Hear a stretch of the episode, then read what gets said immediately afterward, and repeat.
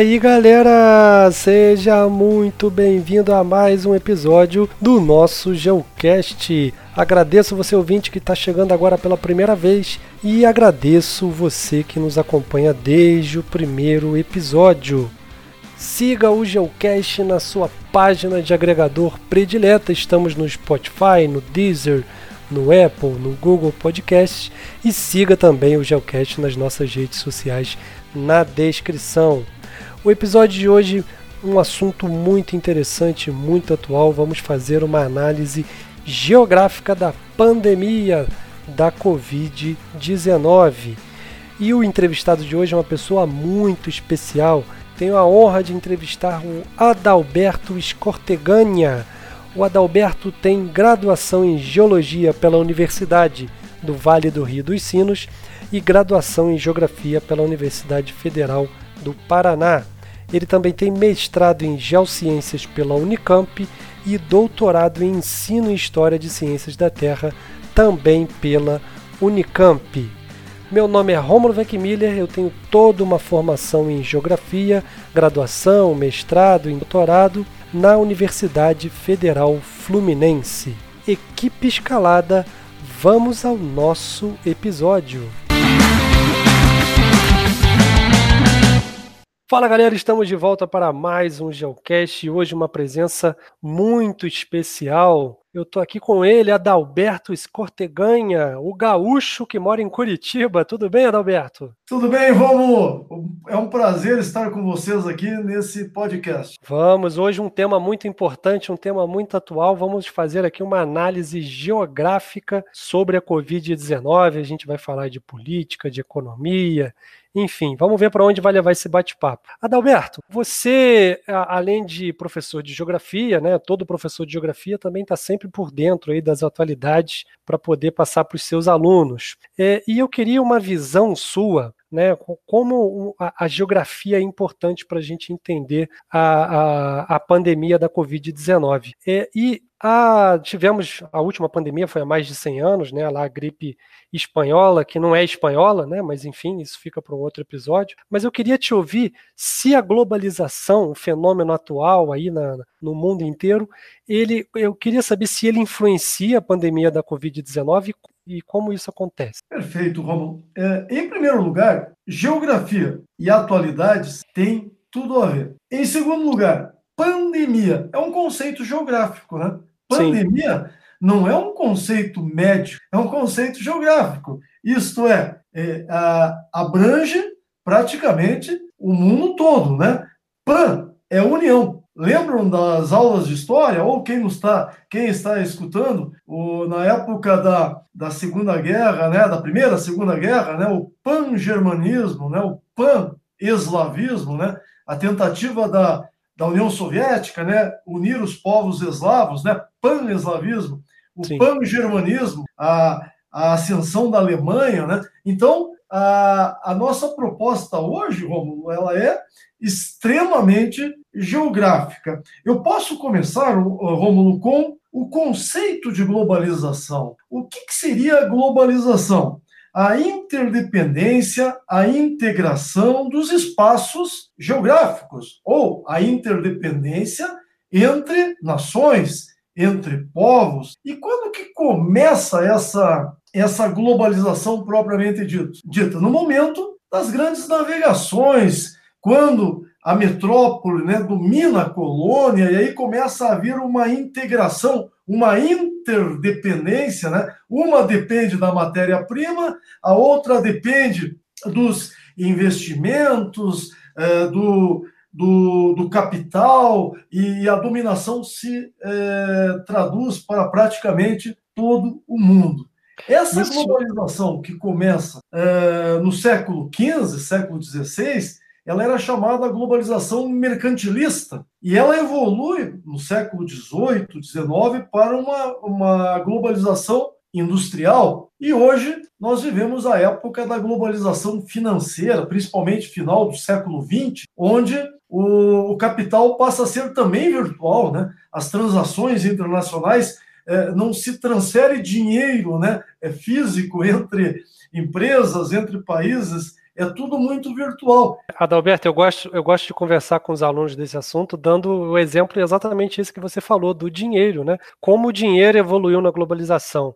Eram metais preciosos, depois virou o dinheiro de papel e hoje é o dinheiro digital. É, já, tem, já tem até as criptomoedas por aí, mas eu, sinceramente, ainda não tive oportunidade de, de mexer com isso. E o medo também, né?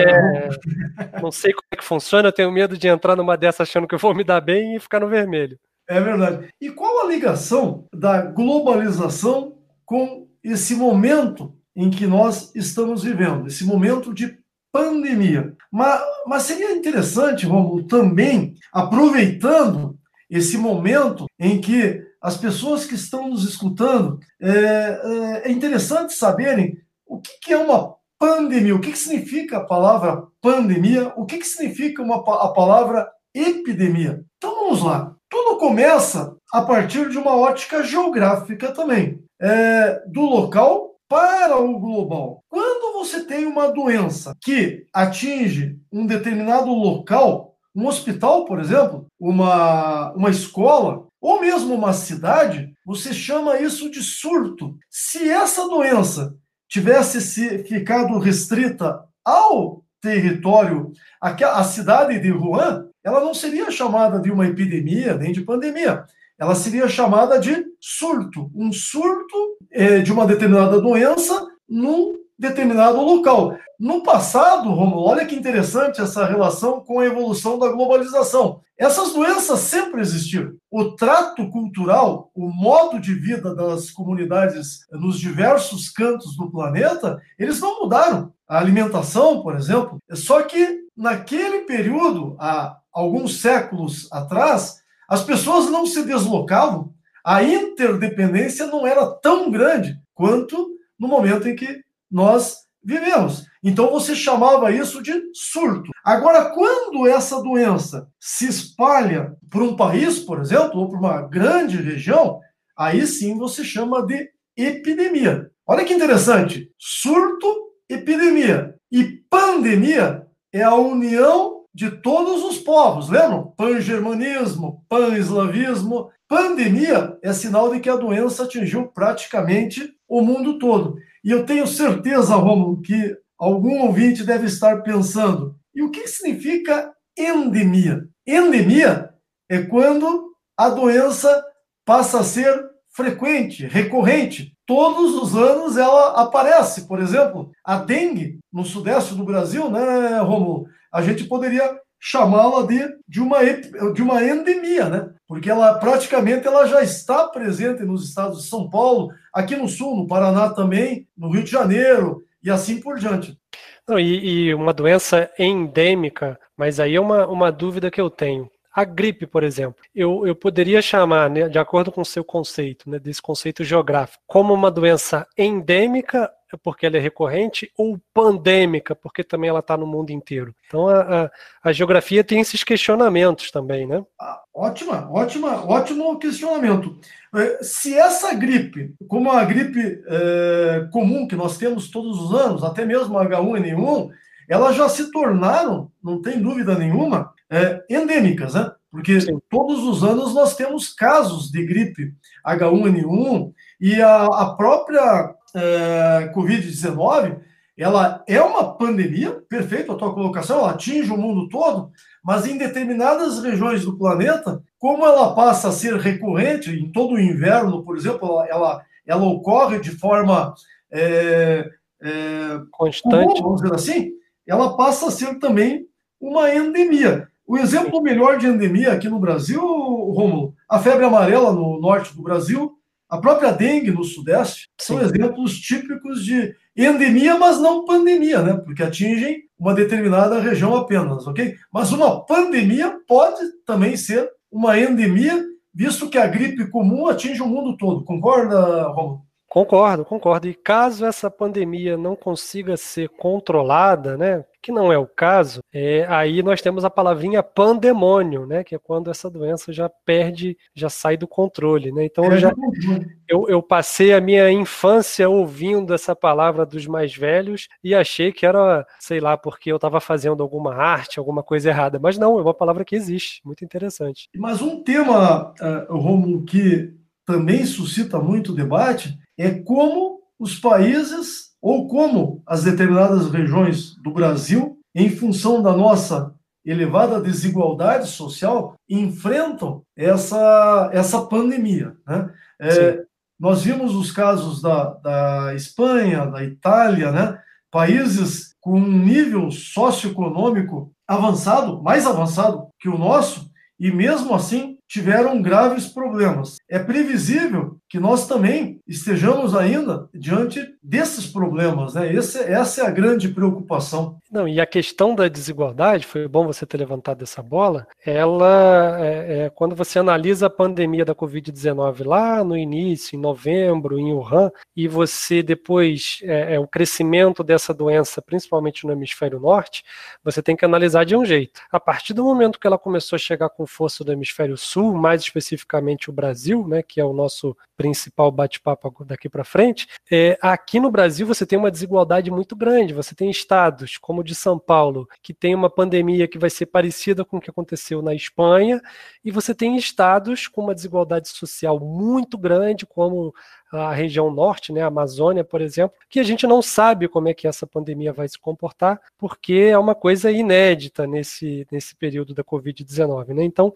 eu sigo, não sei se você conhece, Adalberto, um divulgador científico muito famoso, já seguia ele antes, mas agora que ele está famoso por causa da pandemia, que é o Atila Yamarino, né? E ele, quando ele vai fazer as suas análises lá biológicas da pandemia no Brasil, ele fala que o Brasil, por ter um tamanho de um continente, uma desigualdade é, social absurda, absurda, você vai ter aqui vários comportamentos diferentes da mesma pandemia. Estados que vão sofrer mais, estados que vão sofrer menos. E ele falou isso lá em março. A gente está em junho e eu acho que é mais ou menos o que está acontecendo. Queria ouvir a sua visão sobre esse assunto. Perfeito. É, por quê? Porque nós somos um país é, continental, o nosso território é maior do que o território europeu, com vários países. Segundo, nós temos um país que não resolveu ainda o seu problema de saneamento básico: água, esgoto e lixo. Um país onde as pessoas é, vivem em cômodos muito pequenos, e uma, uma quantidade enorme de pessoas, é, é, reflexo de uma sociedade desigual.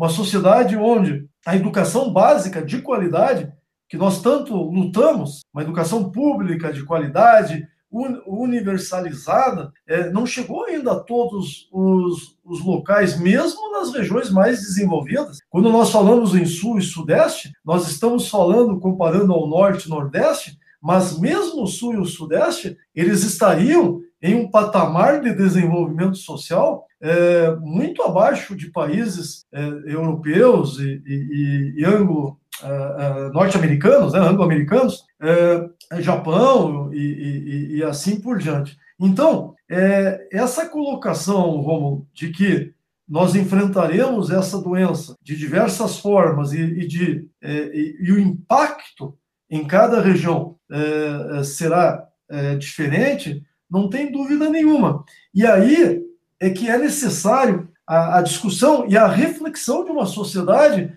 que pede para as, para as pessoas lavarem as mãos, mas muitas vezes as pessoas não têm nem água em casa, nem água tratada em casa. Então Sim. parece que uh, muitas vezes uh, nós estamos distantes da nossa realidade e isso gera uma reflexão muito importante. É uma discussão não só da geografia, né, Romulo, mas da sociologia, uh, da filosofia, da própria história, né, que, que nos ensina muito sobre como cada país enfrentou, como que os países enfrentaram a, a gripe espanhola no, no início do século XX, né? E como nós estamos enfrentando essa pandemia. Mas eu queria, Romulo, abordar também uma questão que eu considero muito importante, que é a percepção é, é, que é muito trabalhada na geografia e que tem relação com a globalização, que é como na atualidade, fica muito fácil nós percebermos a globalização tanto do global para o local, como do local para o global. Por exemplo, a, a, a doença surge numa pequena região é, geográfica, vamos dizer assim, da China. Em poucos meses, ela atinge praticamente o mundo todo. Devido ao quê? Ao avanço dos meios de transporte. Mas as ações para combater essa doença, elas vão do global para o local. A, a, os, o, o, conselho de lavar as mãos, a, a recomendação de usar álcool gel, usar máscara, vem justamente daqueles é, eixos que nós chamamos, né, Romulo, de é, cidades globais, cidades que, tecnológicas que influenciam o mundo todo, onde estão os grandes laboratórios, os tecnopolos, né, Romulo? Sim. Onde estão os grandes laboratórios, a, a, a, os, as grandes universidades, e aí saem dessas regiões que têm abrangência global e chegam até os recantos né, do interior do Brasil, né? Interessante, né? É interessante que é, a, a, informação né, vem do global, como você disse, dos tecnopolos, e também uma bandeira muito forte carregada aí pela OMS, né, que pertence à ONU, mas quando chega no local, ela, ela pega os seus, os seus, os seus obstáculos, né? O, os seus espaços rugosos lá que o Milton Santos, grande Milton, falava. Por exemplo, vamos expressar melhor. No Piauí, de acordo com a Agência Nacional das Águas, né, a ANA, 50% das pessoas não têm água encanada em casa. Como é que você vai pedir para uma pessoa dessa lavar a mão e ficar isolada se ela precisa sair de casa para ir ao açude mais próximo, que às vezes fica a quilômetros de distância para buscar água? Né? Então, o global manda informação, mas nem sempre o local consegue é, é, absorver essas informações por obstáculos, né, por rugosidades ali locais. E a tua observação vem justamente ao encontro dessa da, da, da observação que muitos uh, uh, geógrafos, né, muitos especialistas a, a, abordam, que é a questão, a necessidade imediata dessas pessoas é sobreviver, né? é a fome, é, é, é, é matar a sua fome. Então a, a pandemia, a doença, ela não está é, no, no, radar mais imediato dessas pessoas, porque elas, elas sobrevivem praticamente. Então, Romulo, imagina, nós estamos falando de um Brasil, um país emergente. Imagina quando essa pandemia chegar às regiões mais pobres da África, por exemplo. Que cena nós poderemos encontrar quando você aí eh, tem a falta praticamente de tudo e associado a isso uma guerra civil, uh, os grupos terroristas, imagina na Somália, como uh, o Al-Shabaab, ou mesmo na Nigéria, o Boko Haram, como que eh, essas, essas populações tão já vulneráveis pela própria questão natural, social, econômica, imagina como que essas populações eh, poderão enfrentar essa pandemia, algo assim é, dramático, né? Não, e aí o ouvinte quando tiver nessa, nessa parte do nosso geocast, pode acabar lembrando do ebola e, ah, poxa, mas eles já passaram pela, por uma epidemia de ebola e ela não se espalhou pelo planeta. Mas aí você tem que lembrar que são vírus totalmente diferentes, né? O ebola, ele tem uma letalidade de quase 50%, então não dava tempo ali do hospedeiro passar o vírus para frente porque ele vinha a falecer.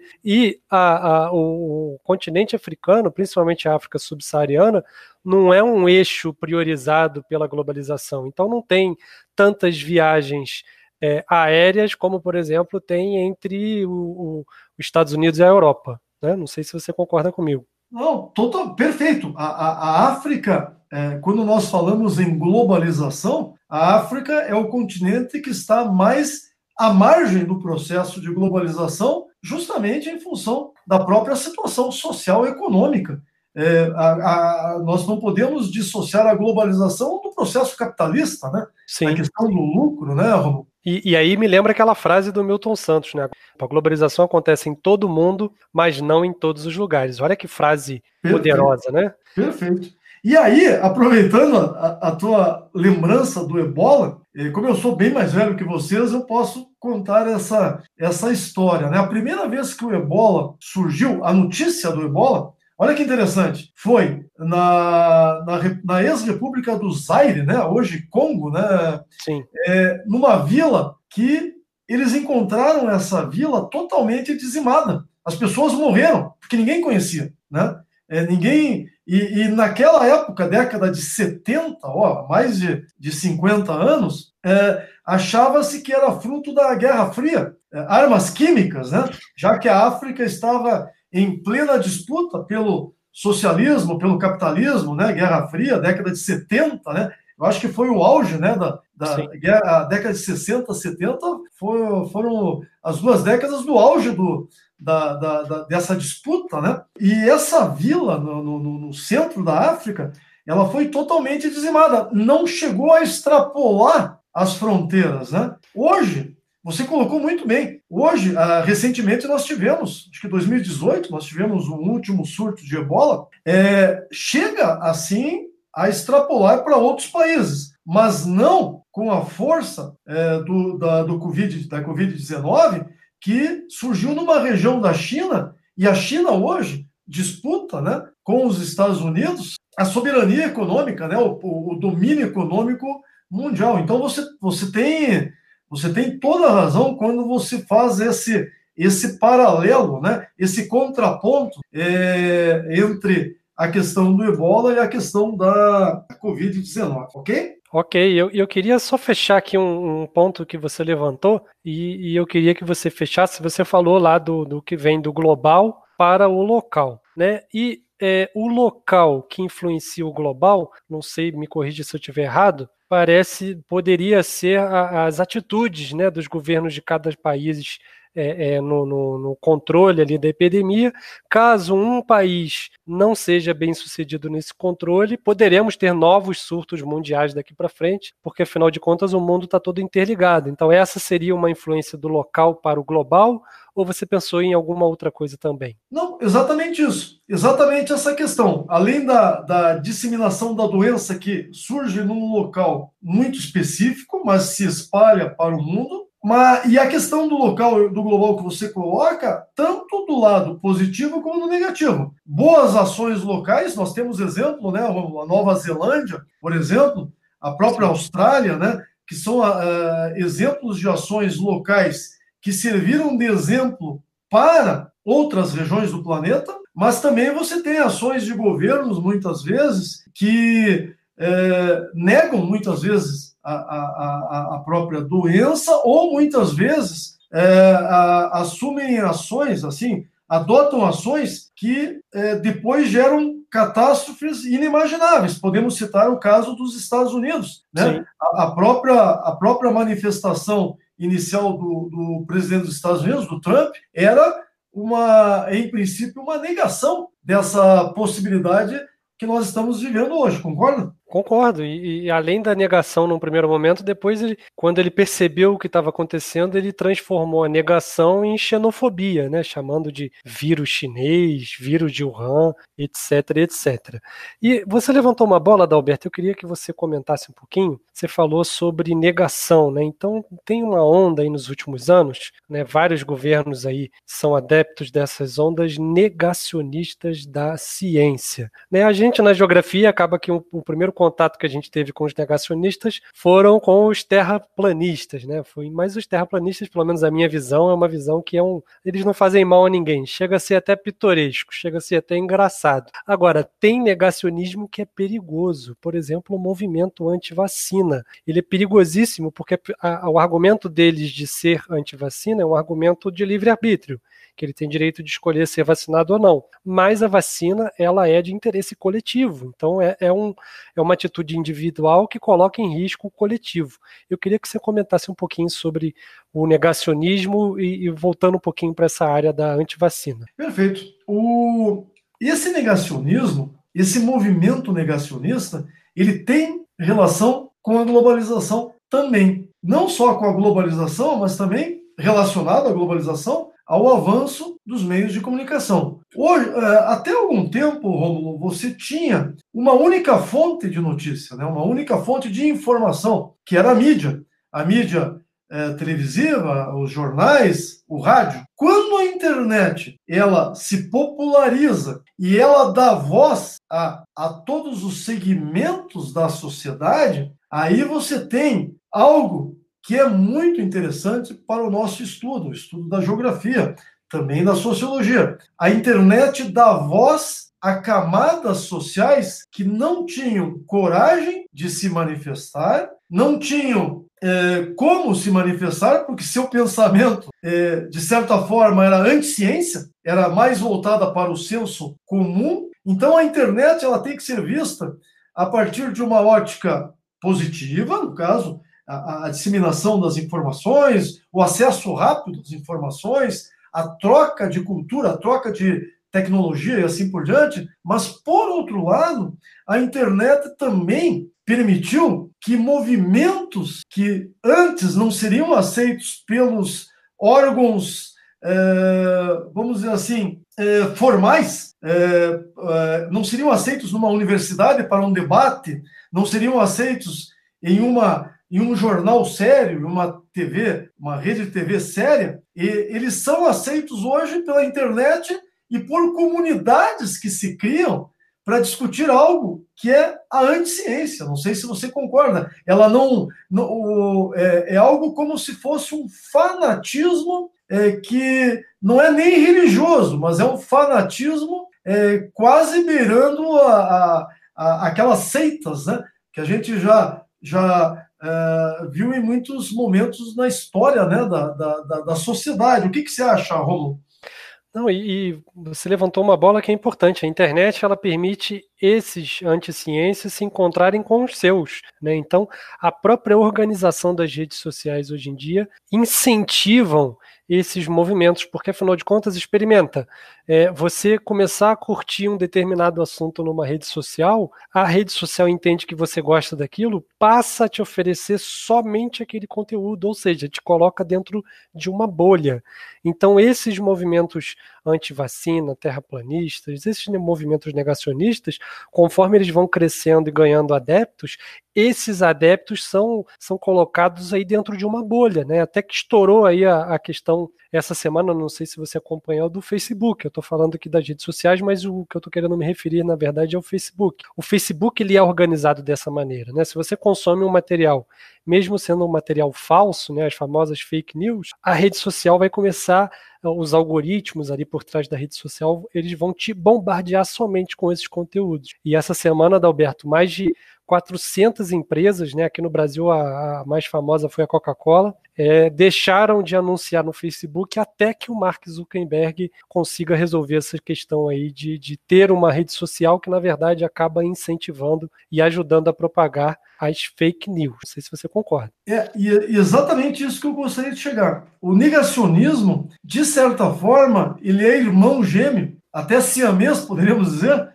das fake news. Sim. Porque o negacionismo, ele não só nega a ciência, nega os fatos, e você exemplificou bem a questão do movimento anti-vacina, como também ele propaga é, notícias extremamente alarmantes e falsas que fazem com que uma sociedade pouco informada e pouco instruída é, comece a adotar, é, Rômulo, atitudes racistas, xenófobas, é, violentas, né? E infelizmente, é, é, se nós achávamos que esse grupo era um grupo minoritário, que era um grupo que não iria é, ter influência, né, é, no comportamento da sociedade como um todo, eu acho que nós nos enganamos. Esse grupo ele é significativo e não só é significativo, como ele já exerce alguma influência hoje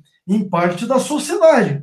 Por isso que é extremamente importante que é, o controle, é, não sei se você concorda, Romulo, o controle sobre isso não, não seja por leis ou por a, a, ações arbitrárias, e sim pela própria sociedade organizada e aí você cita o exemplo das grandes corporações e da talvez da mídia, vamos dizer assim, formal, é combater esse tipo de, de, de atitudes, porque, infelizmente, a internet deu voz aos ignorantes. Não, não sei se você concorda com essa frase um pouco pesada, mas ela deu voz a quem jamais teria acesso a um debate sério ela, ela dá voz a um bate-papo de, não digo nem de bar, né, Romulo? Um, um bate-papo quase que, que é, de, de, um fanatismo sem, sem sentido. Está aí o movimento terraplanista,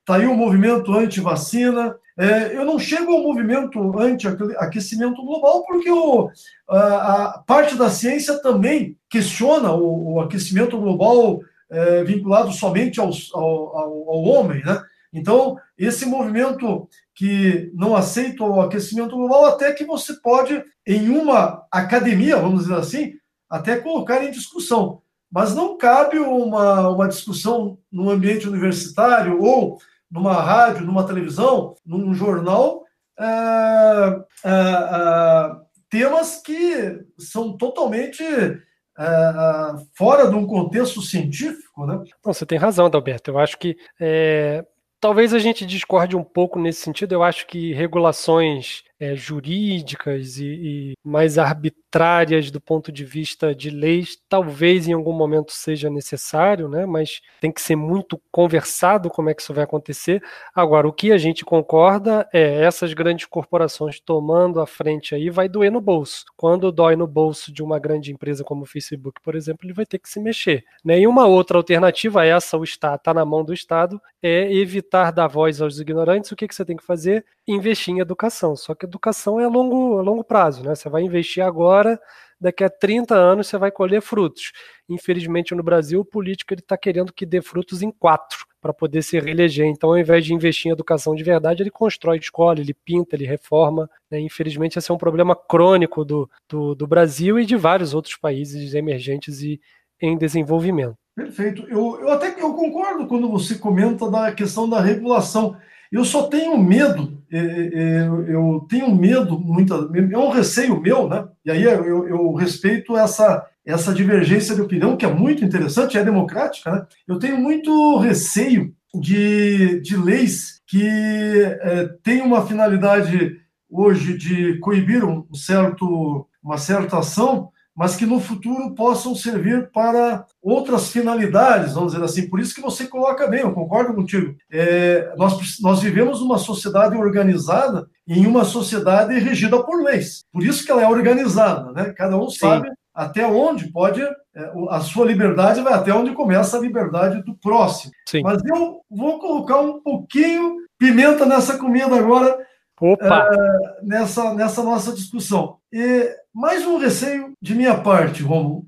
É, o Brasil precisa de educação, não tem dúvida nenhuma. O investimento em educação, sem dúvida nenhuma, é a longo prazo. Mas Sim. o que me deixa muito apreensivo é que parte das pessoas desses movimentos negacionistas e anti-vacina são pessoas que passaram pela escola, não são os ignorantes em termos de que ignoram o, o conhecimento. E isso a educação é, tem que ter educação, mas uma educação, vamos dizer assim, é, libertadora, né? Crítica, né? Crítica.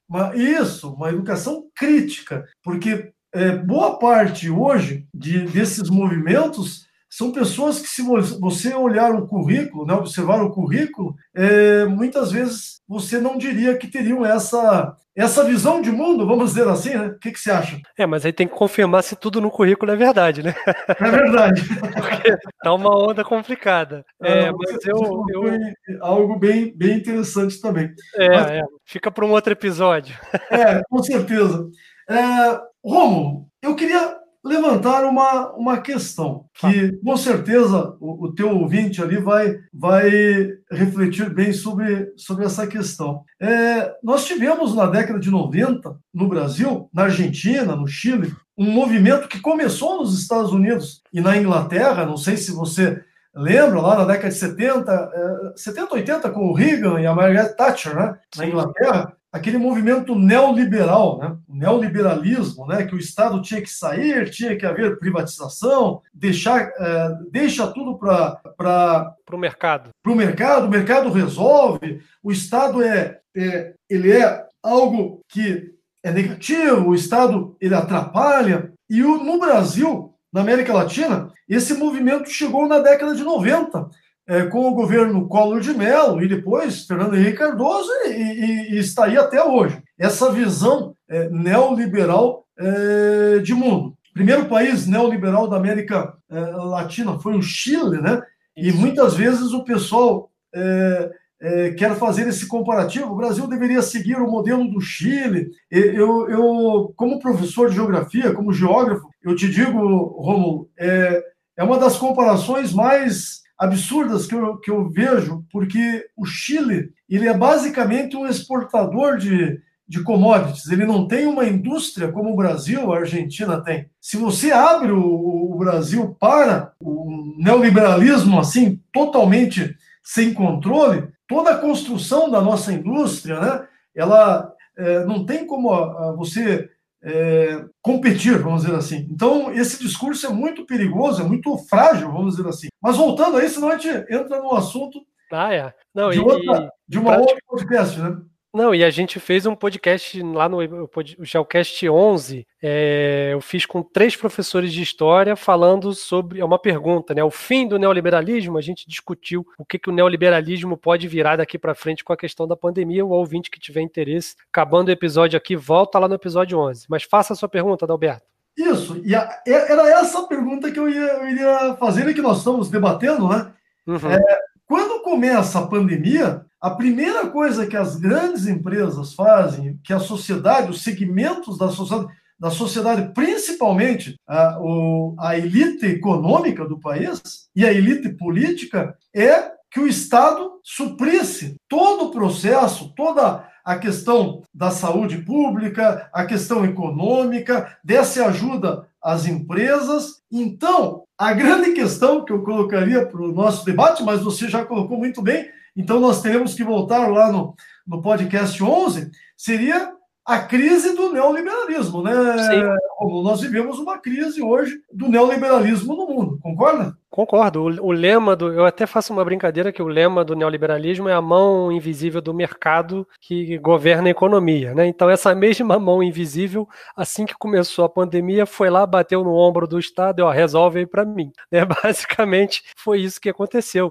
E eu estou vendo uns dados aqui, Adalberto, olha que interessante para a nossa discussão. Dados de hoje, estamos gravando dia 2 de julho. Eu estou com uma lista aqui do, do, dos países com mais mortes do coronavírus. Não vou ficar numerando, né? Chega de falar de morte, mas enfim, é, entre os dez primeiros colocados, tem três países americanos, né? Brasil, depois o Peru e logo depois o Chile. E são justamente três países que tiveram muitos governos neoliberais nos últimos anos.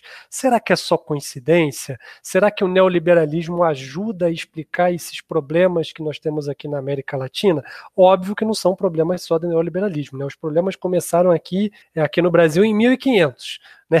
com a colonização de exploração. Mas eu queria ouvir de você se, se você acha que o neoliberalismo tem uma parcela de culpa nesses números tão tristes aqui na América Latina. Não, perfeito. É, quando, é, quando a gente é, discute esse tema, vem logo a, questão, né? governos de direita, governos de esquerda, mas dentro de, uma, de um contexto democrático, eu sempre coloco, né? O que seria um governo de direita ou um governo neoliberal? O, ele enxerga, ele enxerga que a saída para o desenvolvimento é o foco no econômico. Sim. Um governo mais de esquerda, ele dá uma atenção é, mais. É, ele acha que a saída para o desenvolvimento é o foco no social. Então você tem duas visões de mundo. As duas já deram certo? Já, você tem países com visões é, de direita neoliberais que chegaram a um patamar de maior desenvolvimento, como você teve também países com visões mais, vamos dizer assim, social-democrática, mais o Estado supre a questão da, do, do, da educação, da saúde, né? E que chegaram a níveis de, em níveis de desenvolvimento também significativos. Essa é uma discussão democrática, uma discussão interessante, sem você chegar aos extremos, né? Que daí a gente está falando de é, pseudo-ditaduras ou até mesmo ditaduras. Mas é, não tem dúvida nenhuma. Se nós temos essa definição que é, governos de direita é, priorizam o econômico, é, uma pandemia, não sei se você é, me dá o teu referendo aqui. Numa pandemia, ele vai tentar livrar o econômico. O social vai ficar em segundo, as populações mais pobres ficarão em segundo plano. Eu acho que é mais ou menos nessa linha, né, Romulo? É priorizar o CNPJ ao invés do CPF, né, que o pessoal vem é. falando aí. Putz, a, a, tua, a, a, a, tua frase diz tudo. Mas assim, sempre voltando, porque o nosso ouvinte ele pode ser é, ter um, uma, uma, simpatia mais pela direita ou pela esquerda, e, e, e, as duas estão corretas, como as duas estão erradas dentro de um contexto, né, Romulo, de, de é, investimento, de desenvolvimento, de política de desenvolvimento. Eu posso é, atingir o desenvolvimento econômico, vamos dizer assim, é, desde que haja democracia e seriedade no, no ato do poder, né, do, do poder público, né, eu acho que os caminhos são válidos, né, mas não tenha dúvida que a, a atenção ao social, é, é, imagina o que, o que seria, como muitos afirmam, né, o que seria do Brasil se nós não tivéssemos um sistema único de saúde, né? A, o caos dos Estados Unidos está muito relacionado Aí essa visão neoliberal, não é, Romulo? É essa visão de lucrar com até com a saúde, né? Então, vários casos nos Estados Unidos pioraram e viraram morte porque, porque as pessoas não queriam ir no hospital, porque ir no hospital é se endividar. Perfeito. Perfeito. E aí, eu acho que a gente entra no, no, numa, numa discussão agora que é o que, que nós teremos pela frente, né? Sim. Que, que Brasil nós encontraremos pós-pandemia, o que é uma discussão bem interessante. É, e a gente pode conversar algumas coisas aqui, mas você falou dos Estados Unidos, eu acho que um debate, né, esse ano os Estados Unidos têm eleição, então todos os debates lá vão, vão aparecer. Eu acho que um SUS estadunidense, não sei se vai sair do papel, mas eu acho que ele, esse ano ele entra em debate. Não sei se você concorda. Com certeza, mas desde que os democratas vençam a eleição. É. apesar que os democratas são de direita também, são neoliberais, mas não tanto ao extremo como os republicanos, né? Não, uma coisa são os republicanos, a outra coisa é o candidato deles, né? Eu acho que ele é extremo até para os republicanos, mas isso é uma outra, uma outra discussão. E para o Brasil, o que, que você acha, Adalberto? Eu vi uma projeção que eu vi, na verdade, para a Argentina, né? Mas a realidade a Argentina, apesar de ser um país com uma crise pior que a do Brasil, temos histórias parecidas aí de colonização, etc, etc. É, a Argentina entrou na crise com entrou na pandemia com 12, 13% da população na pobreza, e a projeção é que até 2020, até o final de 2020, saia com 50% dos argentinos na pobreza. Estou usando aqui dados, projeções da ONU. Né? E o Brasil, a nossa projeção é aumentar, temos um, um, um acréscimo de pobreza é, beirando os 20% para o fim de 2020. O, o, o que, que a gente pode fazer, o que, que pode mudar, qual será o novo normal capaz de lutar contra esses dados aí, esses dados projetados. É, é, essa tua colocação, Rômulo, é, nos remete novamente à questão da, do papel do Estado, né? O papel fundamental do Estado fomentar a, o desenvolvimento. Sem o Estado, eu não acredito que nós consigamos sair dessa, dessa crise, porque é o Estado que pode fomentar, por exemplo, a, a indústria da construção civil, que que gera uma cadeia, né? a infraestrutura. Né? Seria esse o momento, talvez? E aí entra um pouco também as parcerias público-privadas, né? a, atrair empresas para a, a investimentos em infraestrutura, justamente para que você possa fomentar novamente o desenvolvimento, aliado ao que você já colocou. Nós precisamos urgentemente pensar o país a médio e longo prazo. Então, a educação no Brasil e quando eu falo educação, eu estou me referindo à educação básica, né? As séries iniciais, do, as séries iniciais, o Fundamental 1, Fundamental 2, seguir um modelo é, coreano, nós temos exemplos. Nós recebemos aqui em Curitiba, Romulo, em 2019, o cônsul da Coreia do Sul, que nos contou a história desse país é, pós-guerra, né? pós-guerra é, da Coreia, década de 50, é, é impressionante é, como a educação e a educação básica, né, as séries iniciais, é, é, elas eram tão valorizadas para que você pudesse criar. Agora eu vou falar um termo, mas é um termo que não é o, o, o é, como é que eu vou dizer assim, um exército de mão de obra qualificada.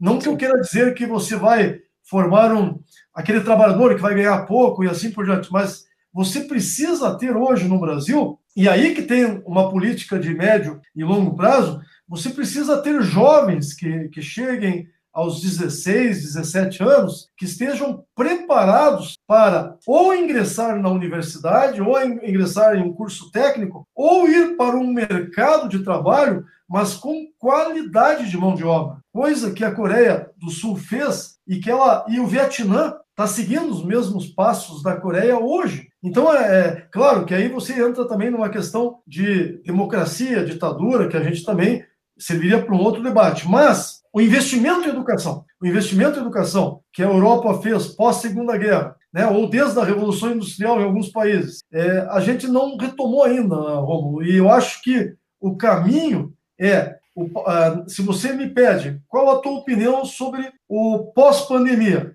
o papel do Estado ele será fundamental para definir os rumos do Brasil para as próximas gerações. Não sei se você concorda. Sim, sim, eu até brinco com os alunos quando eu vou falar lá de DH, né, essa discussão de desenvolvimento econômico, etc. Eu falo para eles: olha, se você quer realmente desenvolver o seu IDH, se você quer se tornar desenvolvido, investe em educação, porque uma pessoa com educação qualificada, ela vai estimular a economia, ela vai virar, ou vai empreender, ou vai conseguir um emprego melhor e gerar economia, e também vai se cuidar, vai se prevenir, vai se alimentar melhor, fazer esportes e, consequentemente, melhorar a saúde também. Né? Então, eu acho que educação é o grande pilar. Você aí há décadas trabalha nessa área, luta por uma educação. Eu, uma carreira um pouco mais curta, mas também estou nessa batalha e a gente vê no nosso dia a dia aí que é o único caminho e o Estado ele é fundamental, não só na educação pública, né, mas também na, na, na, na política, no investimento, em todas essas questões aí que vão fomentar a educação. E, Romulo, aquela classe média, vamos pensar assim, que é, ela, ela está distante dessa realidade, vamos pensar a, a, classe média que vive nos grandes centros urbanos, é que uh, os pais trabalham, têm seu salário, têm seus filhos nas escolas, lutam pela educação também, mas muitas vezes não tem aquela percepção de que há necessidade do Estado é, é, dar suporte àquelas populações mais vulneráveis. Essa classe média, se ela percebesse que uma população instruída, educada, qualificada, trará muito mais lucro para todos os segmentos da sociedade, porque todos é, serão cons consumidores e cada vez mais é, é, gerarão lucro. Vamos pensar assim no modelo capitalista perfeito.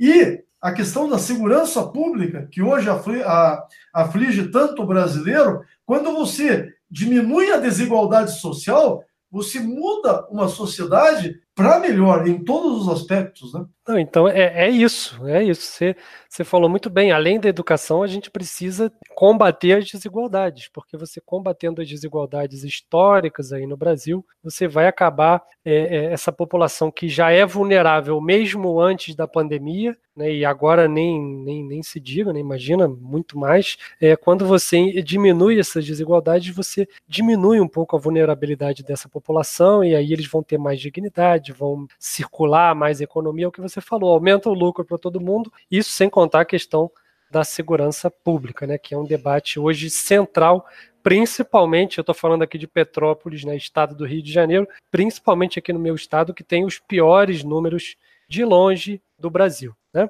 Mas, é, fala, pode falar. Não, mas não, não se iludam não em relação à nossa região. Aqui, a, violência urbana, a, a, os crimes é, na região de Curitiba, Porto Alegre, Florianópolis, eles não estão tão distantes é, de uma realidade de São Paulo, Rio, Belo Horizonte e assim por diante. É, a questão toda está exatamente como enxergar esse problema. Né? Se nós é, pensarmos em um país com uma educação de qualidade e que as pessoas tenham acesso a essa educação, é, automaticamente todos se beneficiam. O índice de criminalidade tende a cair a patamares de países desenvolvidos, concorda? Concordo, sim. E, e é um problema central. Olha quanto dinheiro o Brasil gasta com segurança pública e, e de maneira ineficiente, porque ou não além de não conseguir dar conta, uma boa parte desse dinheiro acaba sendo desviado aí pelo caminho. Também é outro problema crônico do nosso país. Né? Então, se você é, é, investir em educação, combater as desigualdades, você vai diminuir a questão da segurança pública, quer dizer, vai diminuir a questão da violência e até o dinheiro que hoje a gente gasta nessa área, você vai poder remanejar para outras áreas mais importantes. Com certeza. Eu acho que só para fecharmos, Rômulo, ah, como será a sociedade pós-pandemia? Na minha percepção, na minha concepção de sociedade, as pessoas. É, é, eu não sei se nós não teremos um, um movimento contrário, em vez de uma urbanização, uma ruralização, vamos pensar assim. Com o avanço da, dos meios de transporte e com os avanços das comunicações, fica difícil nós diferenciarmos um rural e o urbano hoje no Brasil e no mundo, né? Então as pessoas começam. O, o rural hoje em muitas regiões do Brasil, e principalmente em países desenvolvidos, ele acaba sendo sinônimo de qualidade de vida, você não acha? Sim, já está acontecendo. Eu vi uma reportagem essa semana, inclusive em Curitiba, né, um, um, consultor de imóveis, um agente imobiliário, falando que a procura pelas cidades é, da área metropolitana, as cidades até do interior aí do Paraná, está enorme, porque com a tendência de mais de um ano pela frente aí na, na, em boa parte das empresas de teletrabalho, né, o trabalho de casa, as pessoas não têm necessidade de viver num micro apartamento no centro, elas podem morar numa casa maior, uma área verde, né? Então isso já está acontecendo. Por, por acaso eu vi essa reportagem ontem, acho que no jornal hoje, não sei. E está bem dentro de, uma, de um mundo pós-pandemia, né? Essa busca sim, pela qualidade de vida, um pouco pelo isolamento familiar também, né? No sentido de preservação, né? Da, é porque a tendência é que essas pandemias, se, se nós tivermos um intervalo, Rômulo, de 100 anos entre a gripe espanhola e a Covid, é bem provável que a próxima pandemia é, ocorra num intervalo mais curto né, de tempo, daqui a algum tempo. É bem interessante essa, essa discussão também, né? É, porque você tem um aumento da população mundial, você tem um aumento da produção de, de, de agropecuária, cada vez mais perto das pessoas, e é aí que, que nasce uma pandemia, né? Então, é o que você falou, tem totalmente razão. Bem provável que a gente viva para ver um, algum outro, alguma outra pandemia ou epidemia, ou quem sabe só um surto, né? Mas aí só o tempo vai dizer. Adalberto, eu queria te agradecer imensamente. Já há muito tempo eu queria te trazer aqui para o Geocast. É, meus alunos gostam muito de você, tenho certeza que eles curtiram muito o programa. E eu também não te trouxe só por isso, né? Uma pessoa é, altamente gabaritada, uma pessoa que consegue, o ouvinte deve ter percebido, é, é, falar e, e, trazer ideias de vários assuntos, fazer várias conexões, como todo bom geógrafo. Né? Então, muito obrigado, Adalberto. Eu que te agradeço, Romulo. Achei muito legal o nosso bate-papo. Muitas vezes eu acabei sendo o entrevistador, na verdade era o contrário, mas eu gosto tanto de discutir, de perguntar para pessoas, porque a, a, a, eu, te, eu te admiro muito, te respeito muito, os teus alunos sabem disso, e, e os nossos alunos também aqui, porque você já nos apresentou algumas aulas também, né? É, mas eu gosto também de. É, é, é não, não seria assim sugar o conhecimento do colega, mas saber a opinião, né? Então, é, desculpa se eu exagerei um pouquinho nas. Na, eu, a gente acaba conversando e não para mais, né, Romulo? Começa no, coisa de professor, né? É... Não, coisa de professor de geografia, principalmente. Geografia.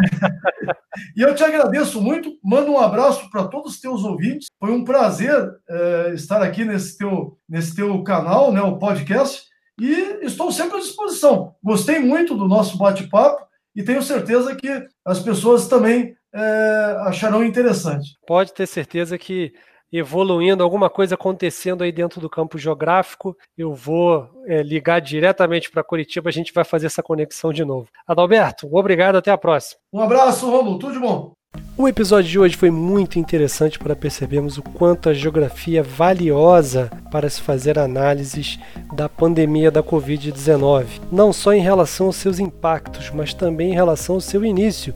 Adalberto destacou muito bem o período acelerado de globalização que estamos vivendo responde pelo rápido espalhamento dessa doença que começou lá na China numa cidade, tá certo que é uma cidade grande, mas mesmo assim começou numa cidade chinesa e se alastrou para o resto do mundo se tornando uma pandemia. Adalberto destacou também, foi muito um, um bom comentário sobre a questão da desigualdade, o quanto que a Covid-19 impacta de maneira diferente países desenvolvidos, emergentes e em desenvolvimento. Um ponto alto da nossa conversa também foi a questão do negacionismo e como esse movimento conseguiu crescer nos últimos anos, nos últimos anos se é, aproveitando aí das ferramentas básicas da globalização, que é a, a, a tecnologia na área de comunicação através da internet. Foi um bate-papo muito interessante. É, falamos de política, falamos de economia e eu queria deixar umas dicas aqui para quem quiser aprofundar esse conteúdo. Quem se interessou pela dinâmica da globalização e de uma pandemia, eu sugiro o filme de 2011 chamado Contágio, que mostra muito bem, de uma maneira bem, bem real, como um vírus letal pode se espalhar por causa da globalização, das viagens aéreas e tornar o mundo, colocar o mundo em um caos. Obviamente, o, o vírus do filme é bem mais letal que o da Covid-19, mas é de qualquer maneira dá para fazer um contraponto interessante com o que estamos vivendo hoje. Quem quiser saber um pouquinho mais sobre a influência de uma política neoliberal nos impactos de uma pandemia, apesar de não ser esse o objetivo do documentário, você consegue ter uma ideia assistindo ao documentário O Invasor Americano, do famoso diretor Michael Moore. O, o Michael ele viaja ao mundo Portugal, Eslovênia, Alemanha, França, vendo o que ele pode copiar, o que ele pode invadir, nas palavras dele, né, uma brincadeira aí, quem os Estados Unidos vai invadir para pegar boas ideias. E ele descobre os direitos trabalhistas na Itália, a merenda escolar nas escolas públicas da França, a política de educação gratuita na Finlândia, etc, etc, ou coisas, ou seja, coisas que para nós brasileiros são comuns nos Estados Unidos é pago graças a uma política neoliberal. E ele conhece esses sistemas aí como o sistema de saúde universal, por exemplo, né? ele conhece visitando esses países pelo mundo e, e fazendo questionamentos do porquê que os Estados Unidos é, e o neoliberalismo não implantaram esses tipos de sistema no seu próprio país. Muito interessante, então fica a dica aí um filme e um documentário para quem quiser se aprofundar nesse assunto. Obrigado a você que chegou aqui, é muito importante para o Geocast. Te vejo numa próxima. Valeu, falou!